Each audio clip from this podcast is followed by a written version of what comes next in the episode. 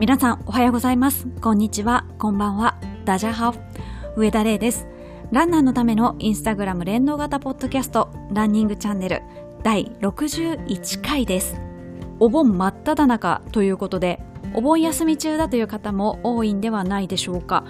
リスナーさんの中にはですね、有給を取らないと30万円罰金を支払わされるというようなところもあったりして、私はお盆休みが関係ない業種ですので、お盆休みはないんですけれども、ちょこまかちょこまか有給をいただいたりしております。さて、このポッドキャストの冒頭では、インスタグラムにランニングチャンネルのハッシュタグをつけて投稿してくださった投稿をご紹介しております。今週のリスナーさんです。まずはレースの情報からです。8月8日山の日に神戸の神戸市森林植物園で行われた六甲トレイルランサマーピクニック2021に参加された方がいらっしゃいます。こちらのレースはトレイルラン10キロと28キロがあって、あとロゲーニングというこうチェックポイントごとにこう写真を撮って、じゃこのチェックポイントちゃんと通り過ぎましたよっていうのを証明を撮ってて回るっていうような競技ロゲーニングっていうのがあるんですけれどもそちらの種目もあるとのことです。神戸市立一律の、まあ、施設を使っての大会なのでこのコロナ禍で運営の側の方っていうのは大変だったと思うんですけれども、まあ、無事実施されたということでリスナーさんは10キロに参加されたそうです。お疲れ様でした。そしてですね札幌で行われた東京オリンピックのマラソン競技ボランティアに参加される方がいるということを以前ご紹介したんですけれども実際にやってきましたというような投稿をしてくださっております。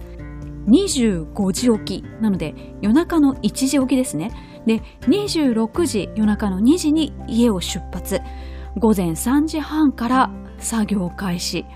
で最終走者が通り過ぎたのが6時40分頃その後撤収ということで女子マラソンは当初の予定より1時間スタートが早くなりましたからね。その分もう全てのそれに関わる人が1時間早く用意しなきゃいけないっていうことで前日の決定だったのですごく大変でいらっしゃったかと思うんですけれども無事終えられたとのことです。でボランティアの際にあのボディーシート体を拭くやつですよねが支給されたということで私が大好きなミライトワとソメイティがボランティアさんの服装をして写っているイラストが書いてあるボディシートをいただいたということでもったいなくて使えないですよね。まあ、実際にこの方も早朝のまあ勤務といいますかボランティアだったのでそんなに暑くなかったので使用しませんでしたというふうに書いてくださっているんですけれどもなかなか普段はね起きない時間帯に起きて活動してっていうのは大変だったと思いますのでお疲れ様でした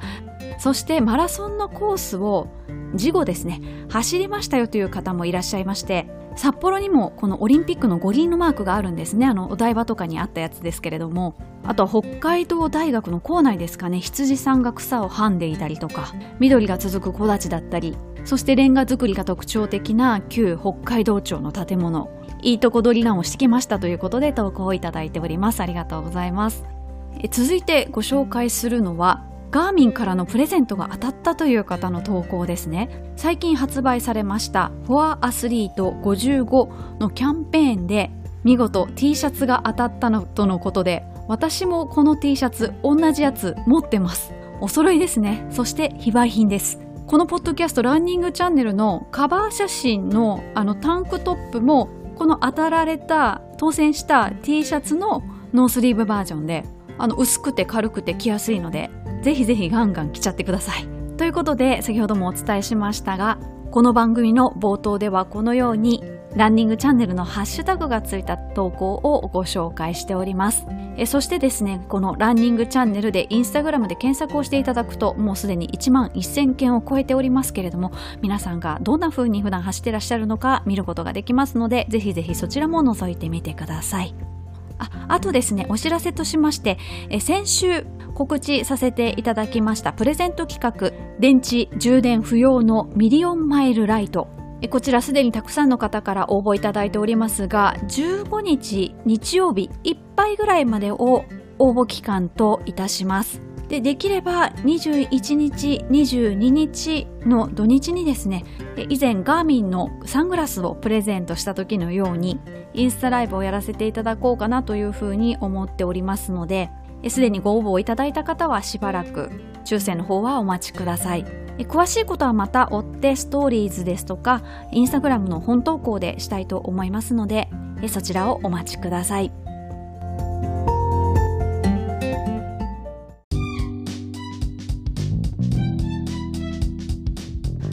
それではランナーズボイスのコーナーに移りたいと思います。こちらのコーナーはインスタグラムのストーリーズの中にある質問コーナーを利用しましてランナーの皆さんからコメントを頂戴するコーナーになっております。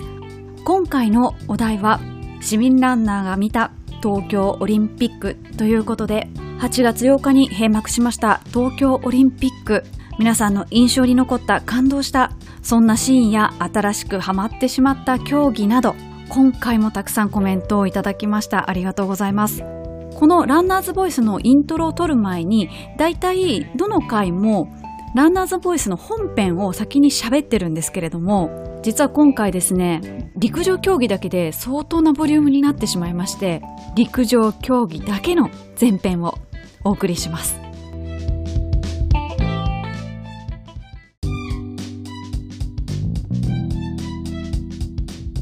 それでは早速ご紹介していきたいと思います。実はですね、コメントをいただいた全体の4分の1から3分の1ぐらいの方が何かしら挙げてくださっていたのが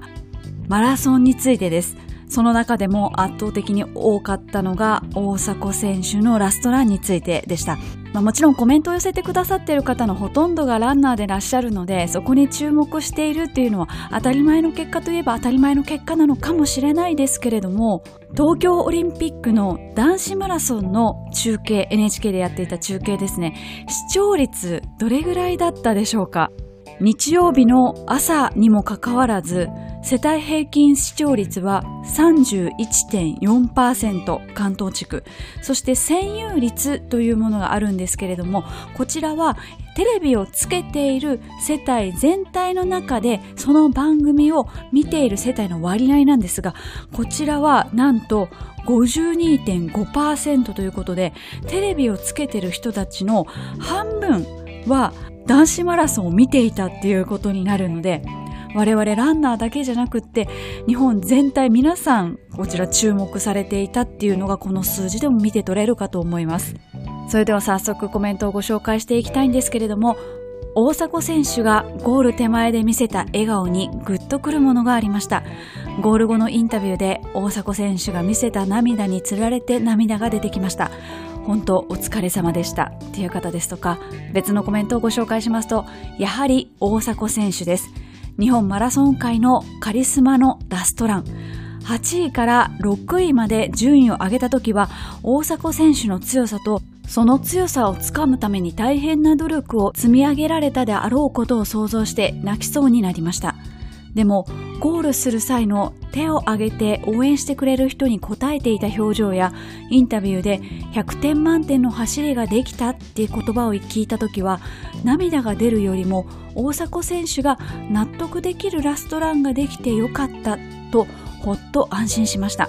本当にお疲れ様でした。引退後の活躍も楽しみです。ということで先頭集団に一旦置いてかれてしまうんですけれどもそこから我慢して我慢してそして、まあ、集団から、まあ、落ちてくる人たちを拾って8位から6位になってっていうところがまず一つのポイントとして挙げてくださっている方がとても多くてでその次にゴール直前のガッツポーズそしてインタビューという形でこの3つのポイントを挙げてるくださる方がすっごく多かったです。時系列でご紹介していきますと、まあ、8位から6位になったところですね。コメントご紹介します。やっぱり大迫選手ですね。最後まで諦めずに8位から6位に追い込んだところで感動。また他の方は男子マラソン大迫選手が2人抜いて6位になった時点で涙。ゴールして涙。また他の方はやっぱり男子マラソンラストレースの大迫選手感動しました。1年延期になったけどしっかり本番当日にベストコンディションで挑んで6位入賞。ほんま大迫半端ないって。しかし大迫選手もインタビューの時それとなく指摘されていたけれども沿道の応援にはちょっと目に余るところもありますねということで皆さんの応援に対してこう感謝を述べられる時にやはりまあ応援自粛だったのでそこはかなり言葉を選んでらっしゃったっていうところがあってね、フルマラソン走った後なのにあんな名インタビューでしかもそういうところも配慮されるっていうのもすごいなと思って確かに札幌で行われた他の競歩とか女子マラソンとかに比べると人多かったかなっていう風な気は私もちょっと見てて思いました。え続けてコメントをご紹介していきますと大迫選手の激走。先頭集団から離されても諦めずに追い続ける姿にもしかしたらもしかするかもと夢と希望を与えてくれました。そして完走後の涙こちらも泣きそうになりました。インタビュアーもほどほどのところで切り上げてくださいよということで思わずもらい泣きをしましたっていうようなコメント非常に多くありましたね。コメントを続けてご紹介していきます。大迫選手がフィニッシュ直前にガッツポーズした瞬間涙腺が崩壊。MGC から今につながっていたのかと思うと感極まってしまいましたという方。また別の方のコメントでやっぱり男子マラソン大迫さんの涙こちらももらい泣きしましたという方。他の方も一番の感動は男子マラソン大迫選手でした。先頭集団に残り続けたことに勇気と感動をもらいました。乱後のインタビューもかっこよすぎてキュン死しました。本当にお疲れ様でした。そして市民ランナーとしてマラソンひいてはランニングができることの幸せを改めて感じました。他の方も男子マラソンです。と大迫選手このアンケートでダントツだろうなと思いつつかっこ笑い。スタートから釘付けでラストレースの姿を焼き付けていました。中村服部選手にも感動です。それぞれの思いの中での諦めない気持ちが伝わってきて涙涙で応援していました。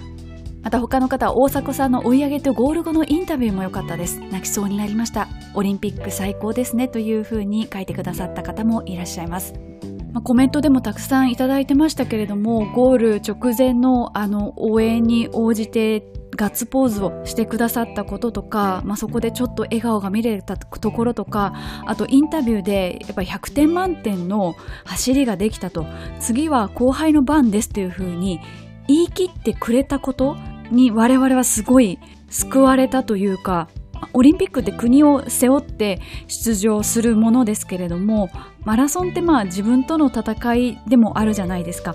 で6番っていう結果に対してその大迫選手自身がどういうふうに考えてるのかってあの最後の表情とかあのインタビューを聞くまでは我々は読め読み取れなかったわけでインタビューでもう100点満点だって言って涙を流して答えてらっしゃるところを見てあ大迫選手これで本当にやりきったんだっていうので我々もすごくほっとした面があるというか私もすごく安心したんですけれども皆さんはいかがでしたでしょうか？そんな大迫選手なんですけれども早速もう次の取り組みに移られていて小中学生向けのイベントを全国10カ所で8月下旬から9月下旬にかけて開催されるということですでにもう記事が出ておりました。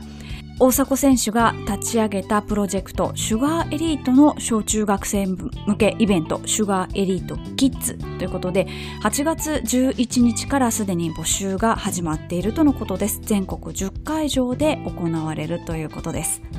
オリンピック終わったばっかりなのにも早速っていう感じですね。さて、一番コメントが多かったものとして、大迫選手のラストランを取り上げましたが、マラソン他の選手に関してもコメントをいただいております。大迫選手も良かったですが、服部選手が限界を超えてまで完走したのが感動でした。という方ですとか、男子マラソンの中村選手、服部選手のラスト、熱中症でフラフラになりながらも仲間、家族のことを考えながら完走する姿に心を打たれました。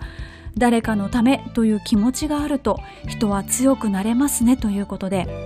今回の東京オリンピックのマラソン棄権者が続出したというような記事もよく見受けられましたが実はこの東京オリンピックだけではなくって、まあ、世界選手権とかオリンピックとか言われるもので特に夏に開催されるものに関しては棄権される方が結構多いです。もう自身がメダル圏内とか入賞圏内に入れないと分かった瞬間にやめちゃう人もいますしその日の天候と体調が合わないっていう場合ももちろんやめられる方もたくさんいらっしゃいます。そんな中、まあ、日本選手は皆さん走り切られたっていうのは本当に素晴らしいことだと思うんですけれどももう服部選手なんかちょっと明らかにおかしいっていう感じだったので棄権されたとしても誰も責めなかったんじゃないかなというふうに思うので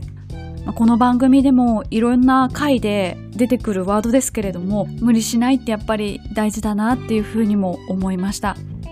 続いては優勝したキプチョゲ選手に関してです。コメントをご紹介しますと男子マラソンです。キプチョゲ選手の異次元の速さ強さが圧巻。ジョグにしか見えませんでした。という方。またまた別の方はキプチョゲの走りが素晴らしく綺麗でああいう風に走れたらいいなと。で他の方はキプチョゲ半端ねえと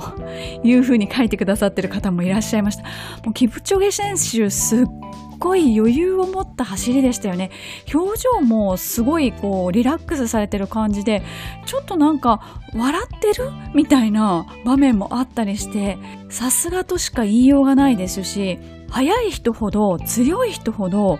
力が抜けてリラックスしているような走り方しんどくなさそうに見えますよね。何なんでしょうかねあれ。ただただ美しいですよね。いやほんと異次元でした。そして2位3位の選手について書いてくださっている方もいてマラソン最後のラストスパート、難民選手のやりとりに感動ということで、こちら気になった方多かったんじゃないでしょうか。あと、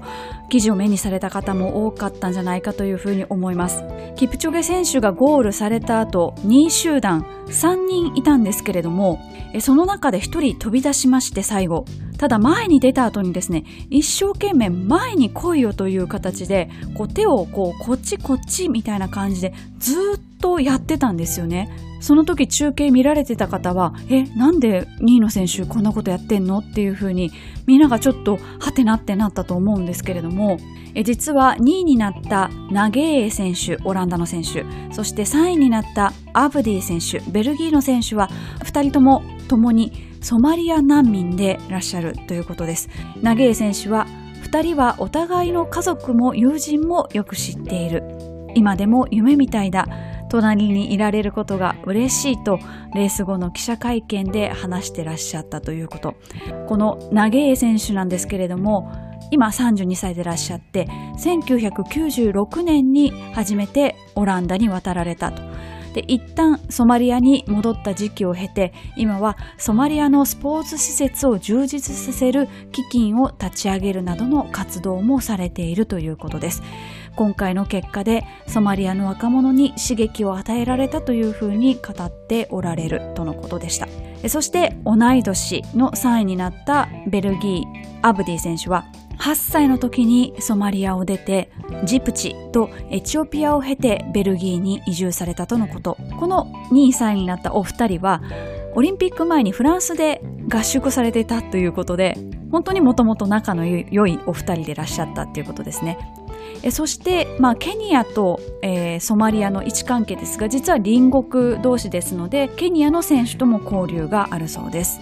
日本に行って日本人の目線からオリンピックを見ているとその国にルーツがある人がその国の代表になっているっていうふうに私も固定観念を持ってたんですけれども必ずしもそうじゃないこう自分の母国を出なきゃいけなかった離れなきゃいけなかったっていう人たちもたくさんいてすごく考えさせられましたし逆にその自国にいて例えば女子マラソンで5位に入ったベラルーシのボルファ・マズナロックさんは、まあ、ベラルーシ今回そのオリンピックでもいろいろ注目されましたけれどもベラルーシってすごい珍しいことにアスリートが SNS とかでその政権を批判してもオリンピックには連れてきてもらえたっていうすごい珍しい状況だったらしくって。でこのボルファ・マズロナク選手もアスリートとしてもう公式にその今の政権はおかしいというふうに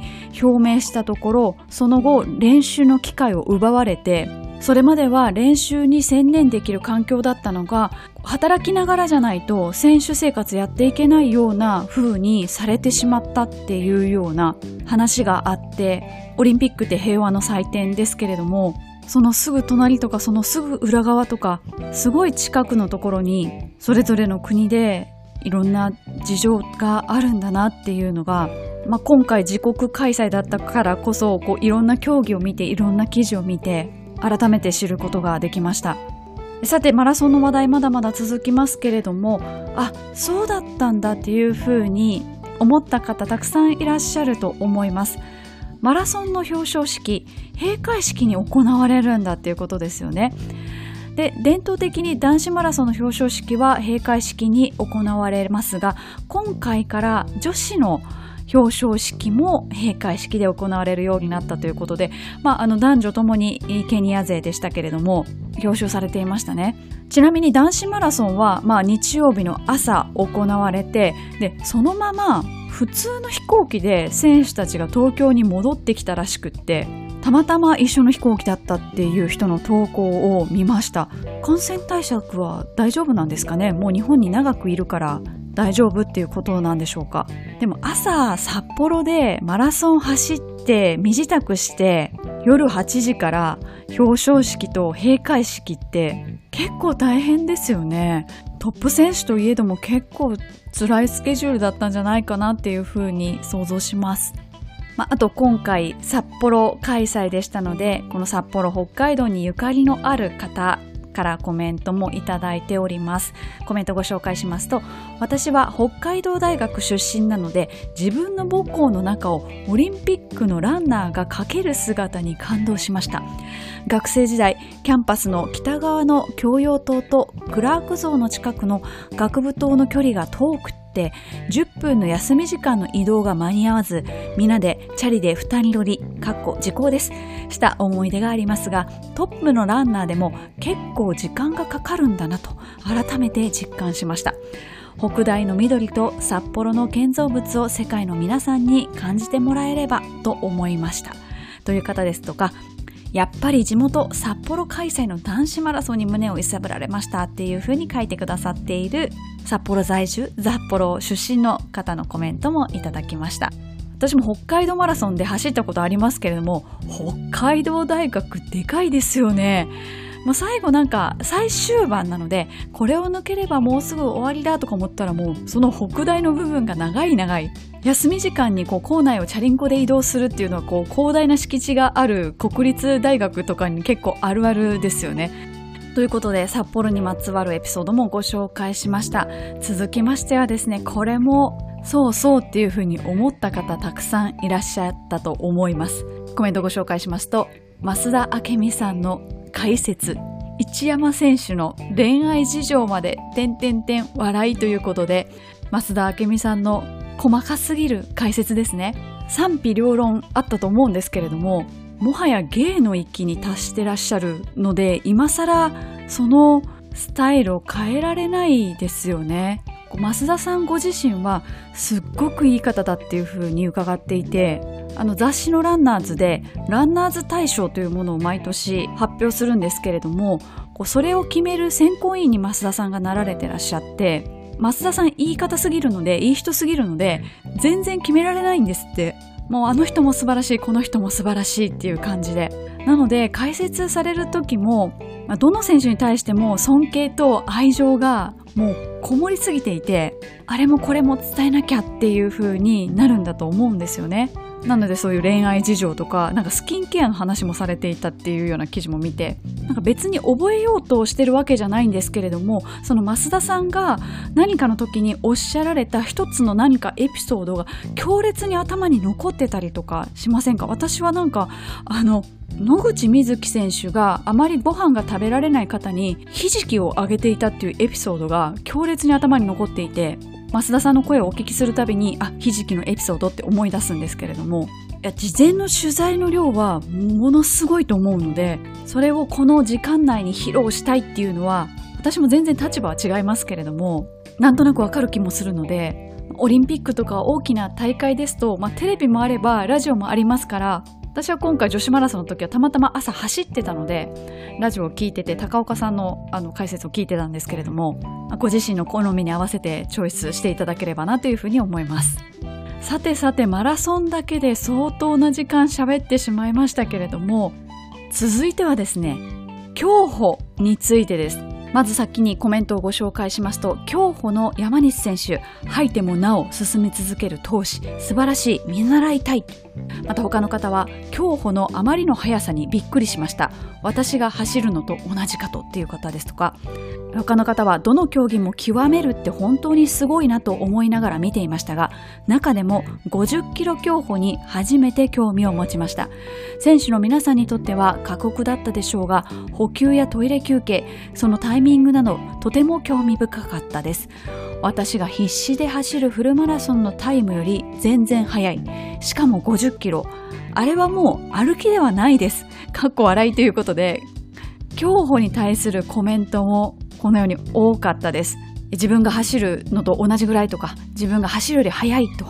いうふうにコメントくださっておりますが競歩のトップ選手だいたいフルマラソンの距離を3時間10分以内で歩きます私フルマラソンベスト3時間16分なので私の必死こいてもう本当に出し切ったレースよりも速い。しかも歩きで。この上半身だけを抜かれてるショットとかを見るともう周りの流れていく景色とか腕の振り具合とか見ると本当にもう歩いてるようには見えないですよね。ただ走るのとはちょっと違うというか結構技術とか経験がものを言う戦略とかも結構ありますよね。ちょっとマラソンとかとは違うなっていう雰囲気を感じられた方も多かったと思います。実際メダルを取られた山西選手のインタビューが記事であったんですけれどもご紹介しますと競歩は他のスポーツがそんなに得意でない選手スポーツをやりたいけれど他のスポーツで伸び悩んでる子たちも含めてコツコツと目標を定め毎日少しずつ積み重ねていくことで結果を出していける種目。高校生や若い世代がチャレンジしてくれると嬉しい。日々の積み重ね継続が最も力になる。才能も多少はあるがそれよりも努力で埋められるファクターがすごく大きい種目なのでぜひチャレンジしてほしい。競歩とは僕という体を使いながら作っていく一つの表現のようなものだと思っているというふうにコメントをされています。まあ、今回メダル取りましたけれども日本の選手選手層が非常に熱くってちょっと前のデータなんですけれども今年7月の競歩の世界ランキング20キロ競歩においてはトップ10に日本人が4人50キロ競歩はトップ10に4人そして11位12位13位も全て日本人。ということで選手層が非常に熱いです。日本のお家芸っていうふうに言っても過言じゃないぐらい充実しているという形ですね。で、あの選手の皆さんが、トップ選手の皆さんが一緒に合宿をしたりする機会が結構多いらしいですね。で、皆で対策を立てていくっていうこともあるみたいです。で、今回はやはりその暑さ対策っていうのが一番ネックだったと思う。まあ、どこのチームもそういうふうに考えてると思うんですけれども、まあ、そこで日本のチームが、いろいろ対策を取った中で採用したものっていうところで、我々のその普段のランニングの暑さ対策にも活かせるところじゃないかなと思って記事をご紹介しますと、えー、さっきの世界選手権の世界陸上の金メダルの時はですね、50キロ競歩で鈴木選手が高温多湿対策として非常に冷たい水を飲んでいたため内臓に負担がかかりトイレに行くタイムロスがあったと。このフィードバックを踏まえて男女20キロ競歩では冷やすのは外からだからかけるってことですよね。あとなんか氷を持つとか。で水分補給は常温。エネルギー補給電解質補給を行ってクーリングと給水のバランスを考えた方がいいというふうになって今回そのように対策を講じたっていうふうに記事がありました。そしてまあメダルにつながったっていう形ですね。競歩の方結構首のところにいろんなもの巻いたりしてましたもんね。多分氷が入ったものなのかどうかわかんないですけどあと氷が入った帽子とか。あと不思議だったのが女子の競歩の選手で中国のトップ選手なんですけどおへそにテーピングなのかでっかい絆創膏なのかわかんないですけどとりあえずおへそ隠してるんですよねなんかお腹冷やしちゃいけないからか何なのかちょっと私全然わからなくてで台湾のスポーツメディアでもあれは何みたいな記事になってたので真相はわからないんですが分かり次第またお伝えします。この女子の20キロ競歩もですね、結構デッドヒートが激しくて、最終盤で、まあ、スパートをかけた選手、金メダルの選手が前に出て、それに必死についていこうと2位の選手がついていくんですけれども、最後の最後で警告を食らってしまって、2分間止まらなきゃいけなくなっちゃったんですよね。その後めちゃめちゃ追い上げたんですけれども届かずっていう形で。あの警告も怖いですよね。審判が近寄っていって誰に出すの？みたいな。いや、競歩は改めて奥が深いなっていうふうに今回私も感じました。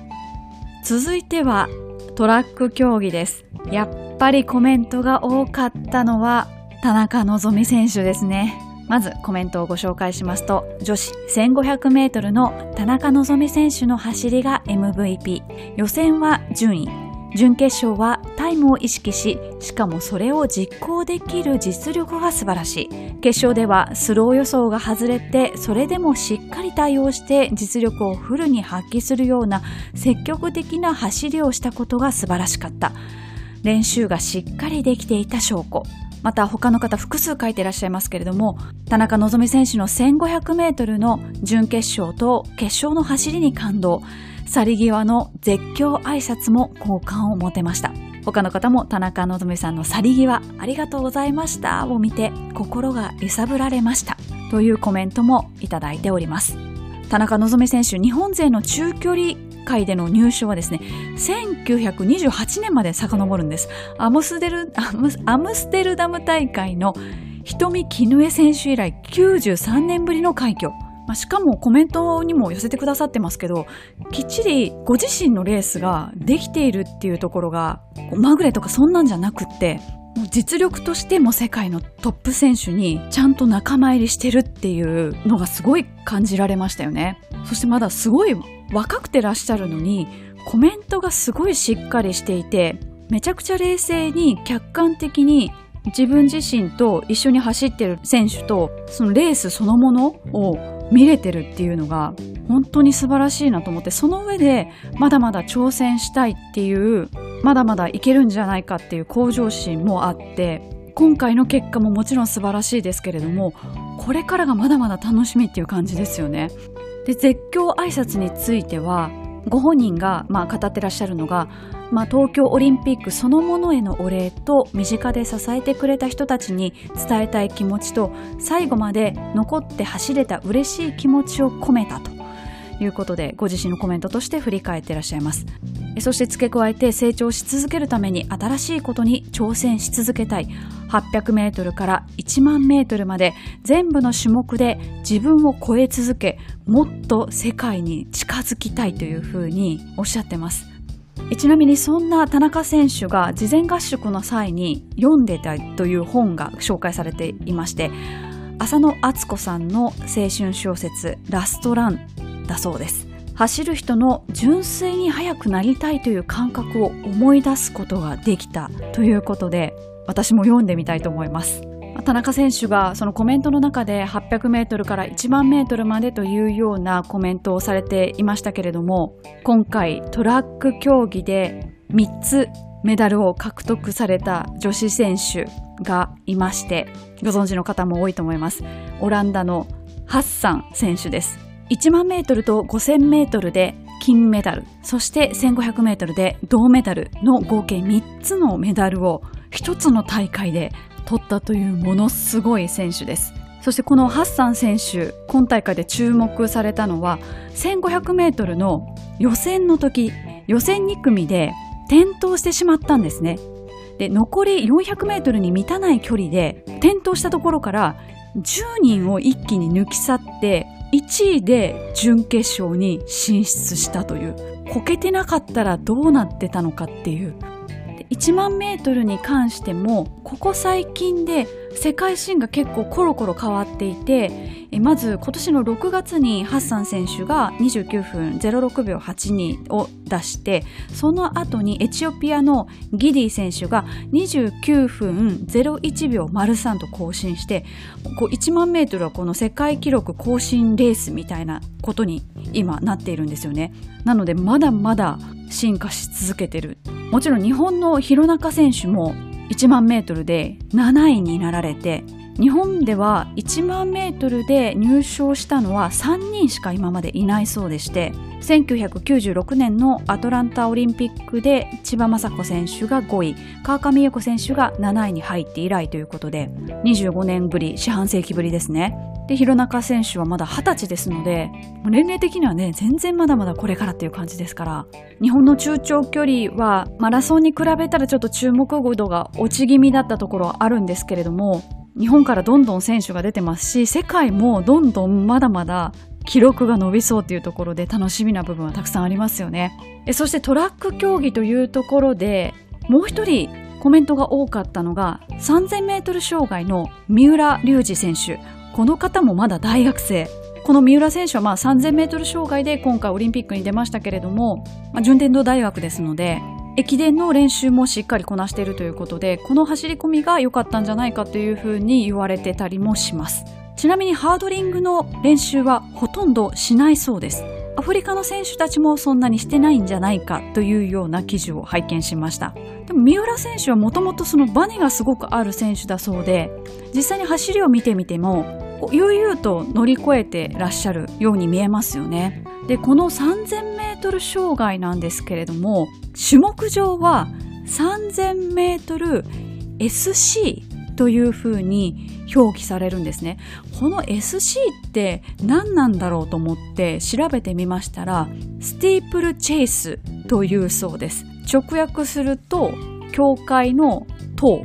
あの教会にこう塔が塔っていうか教会が立ってますね。こう尖った塔が。の略だそうです。スティープルチェイスもともと教会をスタートしてゴールとなる別の教会へ向かう際にその町の境の柵なんかあの羊が1匹羊が2匹じゃないですけどああいう柵を飛び越えたり堀を飛び越えたことに由来しているのがこの障害のレースなんだそうです。なのでステープルチェイスというふうに辞書とか翻訳ソフトを入れるともう障害物競争みたいな感じでもう役として出てくるのでもうそれが一般的な名前っていう形なんですね。初めて知りました。日本でもねよくあのお祭りとかでこのなんか山門から本堂までこう走って何かを取りに行くとか何かを奪い合うとかそういうお祭りってよくありますけれども、まあ、それに似たようなもんなんですかね。地域は違えどこう同じような競技があるっていうことですね。ということで 3000m 障害 3000mSC の SC の謎についてもお伝えしました。で続きましてなんですがこちらもトラック競技といいますか複数の方が挙げてくださったのが男子の走り高跳びの金メダル2つです。コメントをご紹介しますと男子走り高跳びのダブル金メダル選手同士ギスギスしていなくって微笑ましい光景でした。ほっこりしました。という方ですとか男子走り男子走高跳びで決定戦を選ばない選択肢があるのを初めて知りました。私も初めて知りました。この金メダルを共に受け取ったのはカタールのムサエッタ・バシーム選手とイタリアのジャンマルコ・ダンベリ選手。共に試技を1回も失敗することなく共に1位で並んだと。でジャンプオフと呼ばれる追加の馬競技で勝敗を決することもできたんですけれども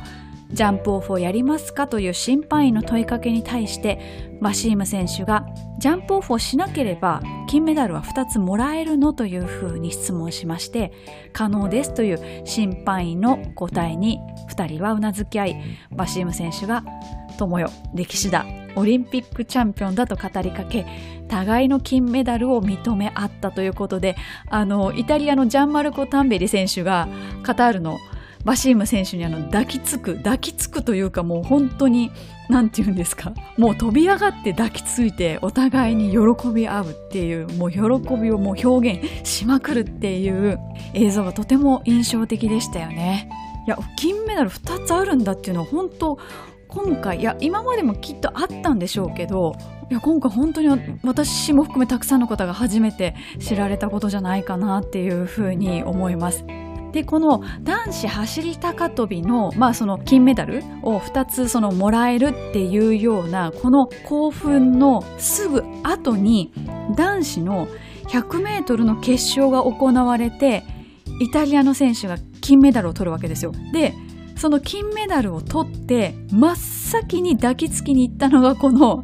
高跳びのジャンマルコ・タンベリ選手なんですよね。だからちょうどそのもう自分の競技が終わった直後だったのでもう自分も金メダル取れたしえなんかイタリアはまた金メダル取ってるみたいな感じでもう喜び爆発状態ですよね。多分 100m 見てた方はいきなりイタリアのそのユニフォームを着たもう一人のこう細い長身の男性がこう入ってきてめちゃくちゃハグしてるところを見てる方たくさんいらっしゃると思うんですけれどもあのその方がそのハイジャンのジャンマルコ・タンベリ選手です。ちなみにこの金メダルを共に取ったこのお二人は、まあ、普段はお友達だそうです。ですねもともと仲良しなんですね。ということで前代未聞なのかどうかわからないですけれども金メダル2つについて書いてくださっている方も複数いらっしゃいました。でそんな陸上競技を見てトラック走ってみたいなっていうようなコメントもいただいております。短距離から1万メートル障害物レースも含めて普段のランはロードばかりなので客席のあるスタジアムを見上げながらトラックを走ったら気持ちいいだろうなと思いました。今コロナで個人開放されているところが少ないようですが探してみようと思いますということで確かにそうなんですよね。今は緊急事態宣言とかも出ておりますのでなかなかそういうこう公共の施設が開放されてないんですけれども探せばたくさんあの競技場ありますし安い値段で借りることができますからぜひぜひ行ってみてください。ということで陸上競技だけで相当話してしまいましたが以上陸上競技皆さんのコメントをご紹介しました。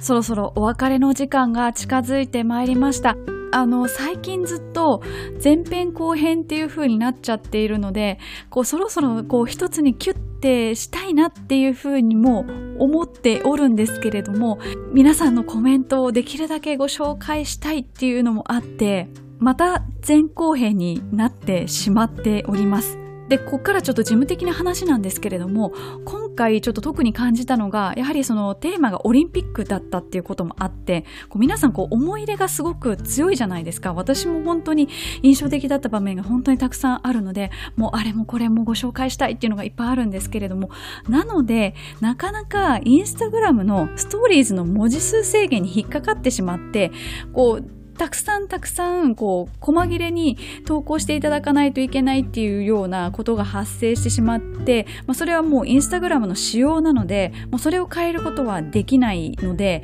ちょっとどうしようかなっていうふうに思ってる部分もありまして、もちろんなんかこう一言で、こう、例えば大阪選手の走り感動しましたみたいな、それぐらいの文字数だったら全然一つの投稿でいけるんですけれども、インスタグラム連動型っていうふうに歌っているので、こう、インスタグラムから気軽にこう投稿できる方法の方がいいなと思ってずっと質問コーナーを活用してるんですけれども